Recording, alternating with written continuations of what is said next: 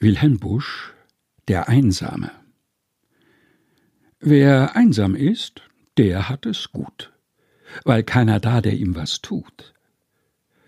Ihn stören in seinem Lustrevier kein Tier, kein Mensch und kein Klavier, und niemand gibt ihm weise Lehren, die gut gemeint und bös zu hören. Der Welt entronnen geht er still in Filzpantoffeln, wann er will.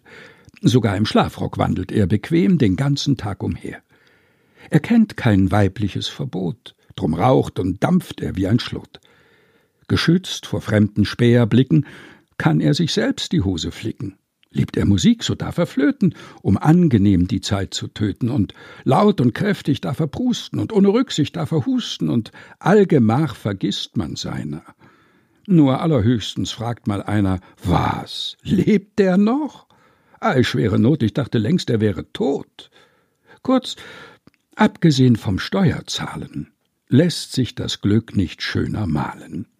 Worauf denn auch der Satz beruht. Wer einsam ist, der hat es gut.